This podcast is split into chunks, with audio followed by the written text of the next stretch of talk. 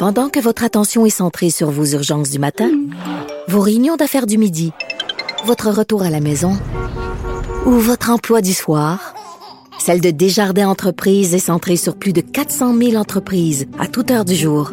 Grâce à notre connaissance des secteurs d'activité et à notre accompagnement spécialisé, nous aidons les entrepreneurs à relever chaque défi pour qu'ils puissent rester centrés sur ce qui compte, le développement de leur entreprise.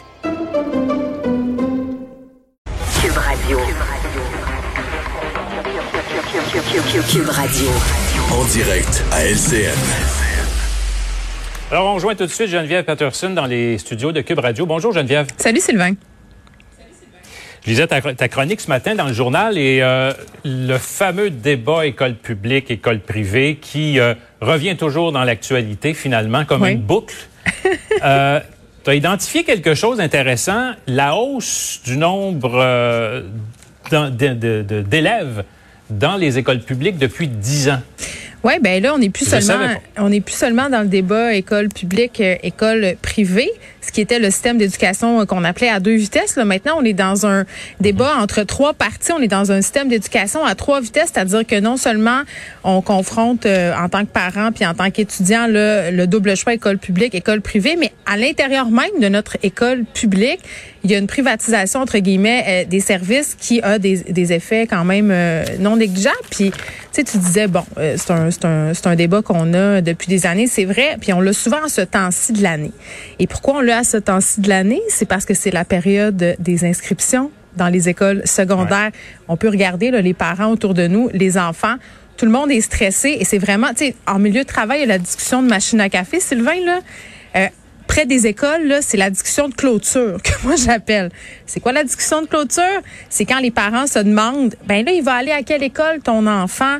Euh, toi, tu as choisi quel programme? Et c'est pas mêlant, c'est presque rendu gênant d'avouer que son enfant va dans un programme ordinaire d'une école ordinaire. Tu sais, c'est, on est rendu à ce point-là où on veut avoir un programme spécial qui convient à nos enfants là. Il reste une chose, Geneviève, c'est que le secteur public a été contraint euh, d'agir de cette façon-là, me semble-t-il, parce que on se privait d'un paquet d'étudiants qui allaient au privé. Alors on s'est dit, on va faire nous des des, des, des, programmes donc euh, plus élevés en termes académiques pour permettre aux gens d'avoir accès aussi à entre guillemets euh, cette école pour disons-le peut-être élite là. Ouais, ben euh, plus élitiste. Je pense qu'il faut faire des nuances ici quand même. L'objectif vraiment, c'est pas de jeter la pierre aux écoles euh, publiques là qui doivent quand même euh, rivaliser avec le privé. C'est pas de dire que ces programmes-là non plus, ce ne sont pas des bons programmes. La preuve, mes enfants sont inscrits dans ces programmes-là. Là. Quand on parle, donnons des exemples, par exemple le sport-études, le programme international, art-études. On a des écoles spécialisées en théâtre. Puis c'est vraiment intéressant là, comme parent là, tu peux choisir une école publique et tu as du choix là.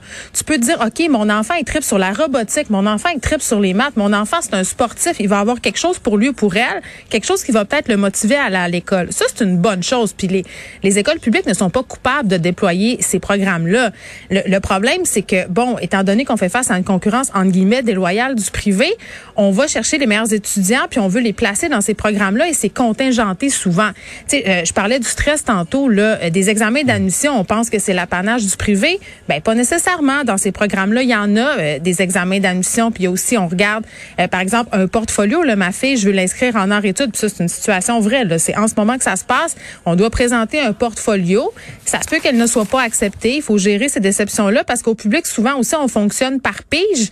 Puis ce que les gens en éducation parce que évidemment là les profs nous écrivent beaucoup, j'ai quand même un, un bon lien avec eux autres. Puis ce qu'ils me disent, c'est que le, problème, c'est que ça fait un clivage. C'est que les enfants qui sont moins privilégiés à l'intérieur même de l'école publique, ben ils se ramassent dans le programme ordinaire. Puis les enfants qui ont plus de charges, ben sont dans les programmes extraordinaires. Et, c'est ça que je trouve dommage, moi, c'est que tout le monde n'ait pas accès à ce type d'enseignement-là. C'est ça l'école publique finalement. C'est ça que ça devrait être, une égalité des chances pour tous. Pour ça qu'on paye.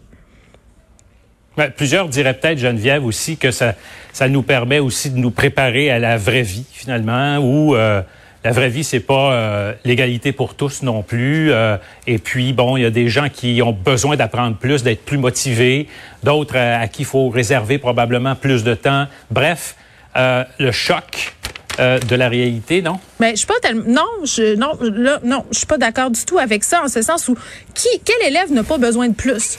Quel élève n'a pas besoin d'être stimulé? Quel élève n'a pas besoin d'avoir un programme avec des cours qui lui conviennent, avec des professeurs qui ont envie d'être là, qui sont motivés? On n'est pas en train de parler de programmes enrichis là, ça c'est une autre affaire. Si ton enfant est bon à l'école, puis en passant les enfants qui sont en douance quand même une minorité là, un enfant normal qui qui est quand même motivé par l'école va bénéficier autant euh, peu importe d'où il vient, peu importe son milieu socioculturel, peu importe sa situation financière, d'un programme qui est bonifié, non pas sur le plan académique, mais sur le plan des choix qu'on peut faire. Tu sais, c'est pas normal qu'un enfant, euh, par exemple, qui a juste 65 de moyenne, ne puisse pas faire hors études. Là, on s'entend, là, tu fais des peintures puis des dessins. Là, t'es pas en robotique. Tu sais, à un moment donné, l'égalité des chances, c'est vrai, dans la vie, on n'a pas tous euh, la même chance, mais justement, l'école est là. On a un système d'éducation publique pour venir le, le colmater, euh, cette espèce d'inégalité-là. Donc, pourquoi on n'en profite pas? Pourquoi on subventionne pas mieux nos écoles? publiques. Moi, ça me fait capoter quand on sait que les écoles privées sont subventionnées tempête au Québec, on subventionne les étudiants, puis qu'au Québec, les profs sont obligés d'acheter des, des livres avec leur propre argent de poche, que les, les classes les classes s'écroulent, puis dans la même école, de l'autre côté, ben, t'as comme un petit programme d'élite où les gens sont chanceux, puis que les parents, parce qu'on fait un chèque, là, ça coûte plus cher. Moi, ma fille est au PEI, tu reçois la facture, c'est pas le même prix que dans le programme normal. Puis ça, ben, je m'excuse, ce n'est pas normal. Tout un débat à faire sur l'école publique privée. C'est un débat, en fait, qui n'a jamais été oui, mais il n'a jamais été complété non plus. Effectivement, le deux poids, deux mesures, école publique, privée, euh, selon évidemment la capacité financière aussi des parents. Exactement. C'est un, un, débat évidemment qui n'en finit plus. Merci Geneviève. Merci Sylvain.